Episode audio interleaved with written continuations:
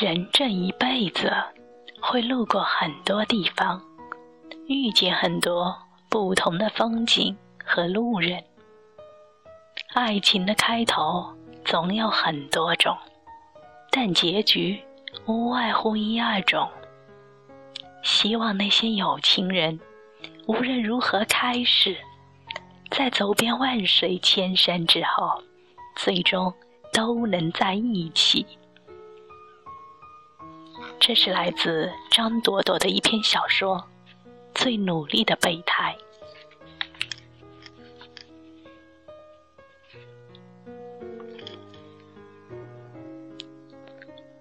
二姑娘最配得上“平淡无奇”四个字。如果不是听说她喜欢闪闪发光的卷毛男，我从来没有记住她的样子。本着八卦精神，我格外留意了她几次。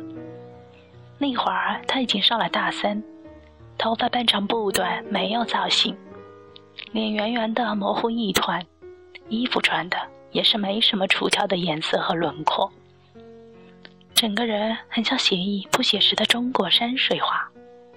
这样的女孩，我暗自猜测，给卷毛男做备胎都不够格。卷毛男何许人也？辈分上讲，他是我师兄。他入校就是学生会的宣传部红人，没过多久荣升部长，身材高挑修长，有宽宽的模特肩膀，头发稍长卷卷的，上场打篮球的时候偶尔会扎起来，配上些许络腮胡子和略显忧郁的眼神，简直迷倒一大片。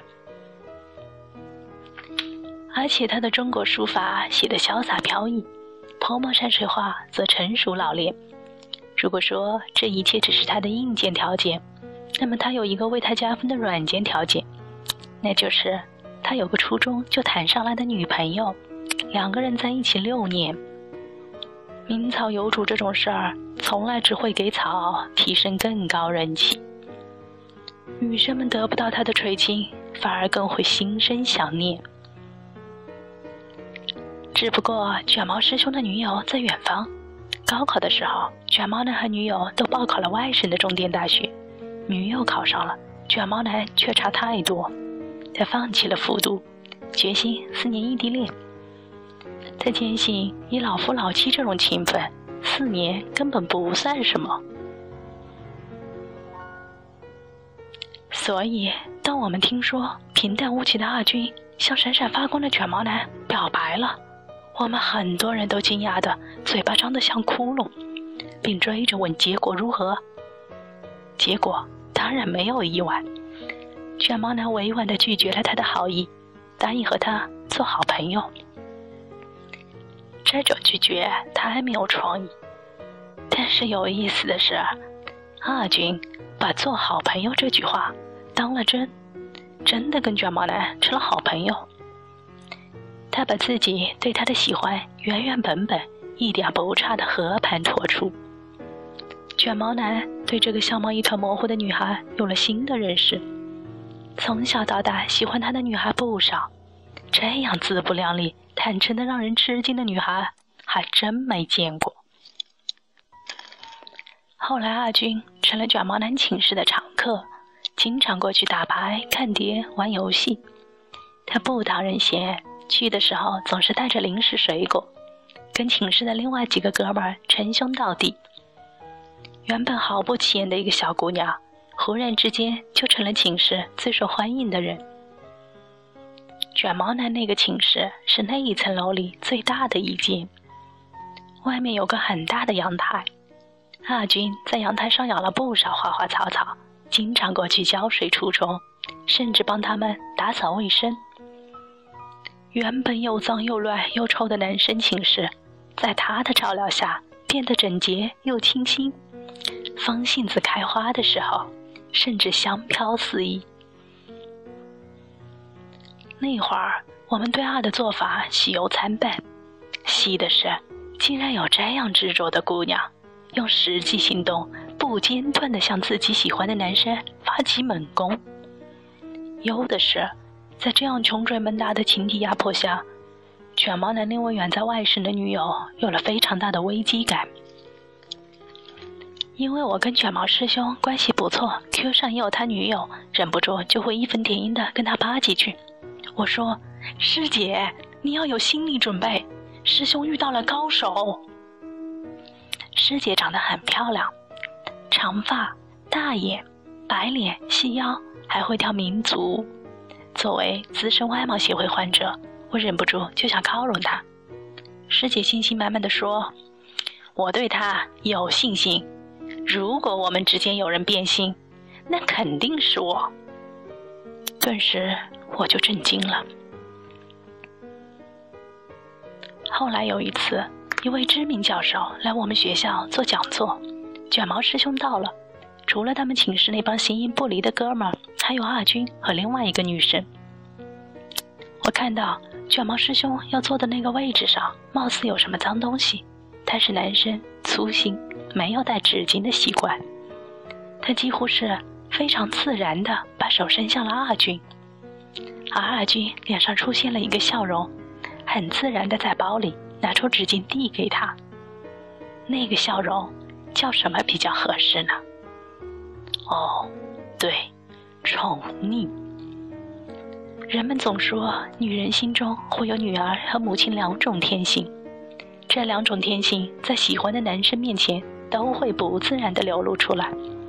我见过太多跟自己的男友大发女儿性的，在喜欢的人面前，各种甜软绵贱、少女心、玻璃心一起泛滥，巴不得对方像哥哥、像爸爸一样呵护迁就。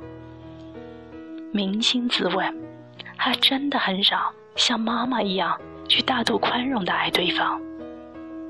但是阿军不同，那个递纸巾的小动作。留给我的印象至深，以至于很多年后，每次递给别人纸巾，都会回想起来。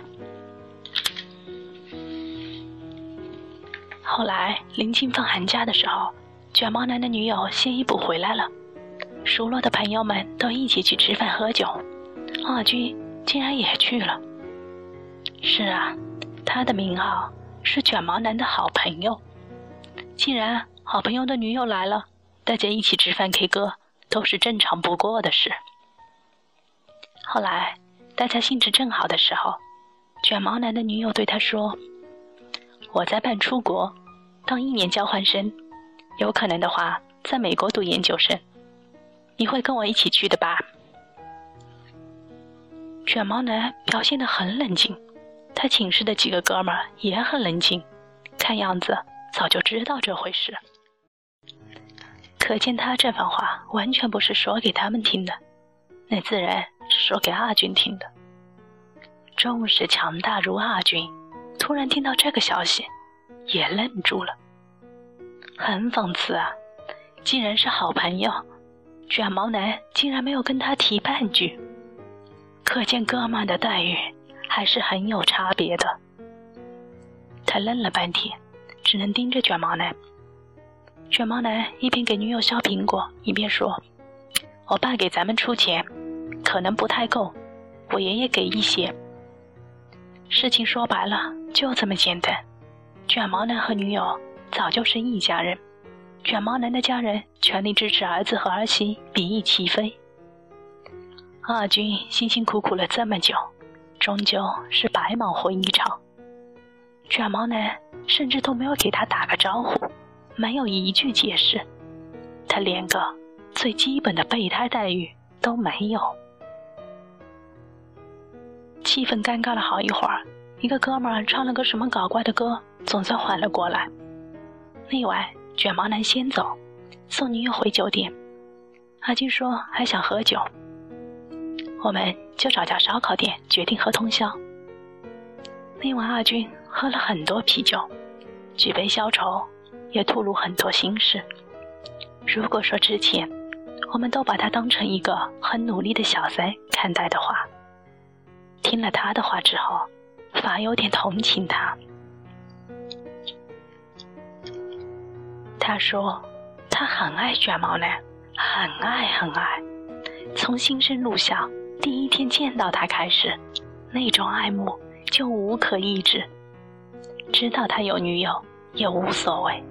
他只是想单纯的对她好，他回报与否，他完全不在乎。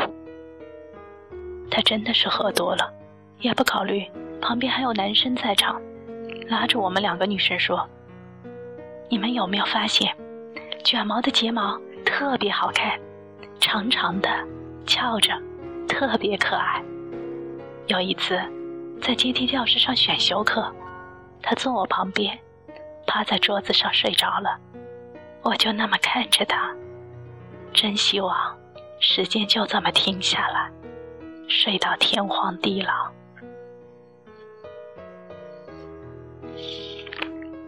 后来阿俊接着说，卷毛对他的女友真的很好，无微不至，隔着那么远，成天写信发邮件聊 QQ。那女的下线了，他还要留言。在街上看到什么好玩的、好吃的，只要能邮寄，第一时间就打包给他女友寄过去。那种好，全世界的女生都羡慕。但是我就想，他对女友这么好，女友为他做了什么呢？那位大小姐也不知道哪里来的脾气，她明知道卷毛的成绩没他好。考不上外省的重点大学，还要他一起考。明明是他自己想远走高飞，还要说卷毛不争气。每次收到卷毛的小礼物，他不是高兴，而是厌倦，说卷毛不务正业。卷毛没有抱怨过，都是我无意间听说的。我不明白他为什么不懂得珍惜。我爱卷毛。我愿意为他付出一切，所有好吃的好玩的，我都想留给他；所有好事，我都愿意让给他。我知道，我长得不漂亮，家里也没有钱，成绩也没那么优秀，出国留学这种事，我想都不敢想。所以，到现在。我实在没有什么可以给他了，我只想说，但凡我有的，只要他向我张嘴伸手，我都可以给他。我只想对他好，别无他求。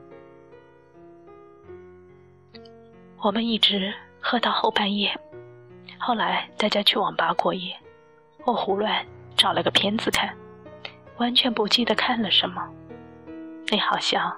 是大学时代过得最混乱的一个晚上，懂了很多事，又好像什么都搞不懂了。后来卷毛和女友一起出国了，女友所在的学校是著名的留学大军聚集地，他是作为交换生去的美国，那卷毛呢是专门给女友陪读去的。我们那帮常在一起酒肉的狐朋狗友。也忽然一下子有了自己的事儿，各忙各的，联系少了。偶尔学院开会或者有个集体活动什么的，会看到阿俊。她比以前漂亮了，留了长直发，梳理得很整齐，人瘦了很多，穿衣品味上了一个档次，有腰身，有曲线。虽然肉肉的包子脸没有什么改观，但是她皮肤原本就很白。偶尔化个淡妆，不管远看近看，都像一个小美女了。我们会暗自惋惜一下，卷毛师兄没有看到她这么好看的样子，也免不了猜测，经历了之前的那些个周折，阿俊下一次爱情会是怎么样的呢？阿军先我们毕业，没有考研究生，到一个县级市的重点中学。做了一名中学教师。后来，阿军就和我们失去了联系。再后来，我的 QQ 被盗，很多朋友的号码都丢失了，包括卷毛师兄和他女友的。刚好那时候，我自己也被一堆烂事弄得焦头烂额，觉得命运安排很多人来，就是用来遗忘的，所以也就没有费心去找丢失的号码。和朋友，人生匆匆忙忙赶着进下一站，谁等谁呢？一晃好几年过去，我在开心网上意外碰到了当年卷毛男的一个室友，我一直叫他大哥，于是赶紧重新加了 QQ 叙旧，自然而然的聊到了卷毛和阿军。大哥打过来的几个字，把我吓了个晕头转向。大哥说：“你还不知道吧？卷毛和阿军结婚了。”大哥说：“卷毛和女友在国外混了几年，女友学业有成，而他呢，真的是一直混。结果后来女友在国外遇到了灵魂伴侣，跟他分手了。卷毛带着一肚子的伤心失望回到老家，家里帮他联系了一所中学当老师，没想到竟然和阿军做了同事。直到那时，大家才发现，阿军当年找工作。”故意选了卷毛男老家的那所中学，为的就是离他近一些，哪怕不能和他在一起，在他故乡的城市落脚也是好的。你说，如果一个男人被这样的女人痴心爱着、等着，怎么能不感动呢？大哥对我说：“我不是男人，不懂男人怎么想。”但是我想，无论男女，都会被感动的痛哭流涕吧。后来大哥传给我他们去参加婚礼时拍的视频，我看得津津有味。卷毛师兄的长发剪短了，鼻子上多了副眼镜，还是很帅气。但是看着他西装领带的样子，总觉得很好笑，不太容易跟当年留长发、写书法又打篮球的帅哥联系起来。阿军却美得惊艳，洁白的婚纱衬着婀娜的身材，笑容比怀里那束马蹄莲还要纯净。交换戒指、念新婚誓词的时候，卷毛说：“感谢你，让我懂得什么是真正的幸福。你是我走遍万水千山后最温存的所在。”阿军说。感谢命运，让我等到了这一天。感谢你，愿意陪我走完后半生。我会给你我所有的一切。我情不自禁就想到了很多年前，我们一大帮人在学校外面的烧烤店里喝得横七竖八的。阿军举着酒瓶子说的那句话：“但凡我有的。”只要他向我张嘴伸手，我都可以给他。我只想对他好，别无他求。我们都以为他醉了，他一直很清醒。那个手机拍的小视频很快看完了，最后一个镜头是新郎亲吻新娘，在一片哄笑声中。